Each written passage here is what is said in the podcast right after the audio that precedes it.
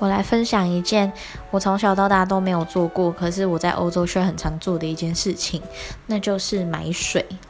我说的水是我们每过一个月，两个女生就会去附近的超市。租一台购物车，然后就搬几十桶，每桶五公升的水回家。那些水才是可以喝的。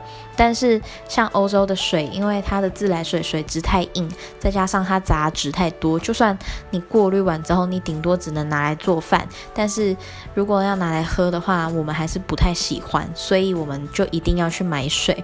而且呢，这里的水都有一个。很让人不习惯的味道，所以你只能挑特定的牌子去购买。有一阵子，我最喜欢的那个牌子，它的水开始变得味道很怪，让我紧张了好久。我很怕我再也喝不到台湾的味道的水。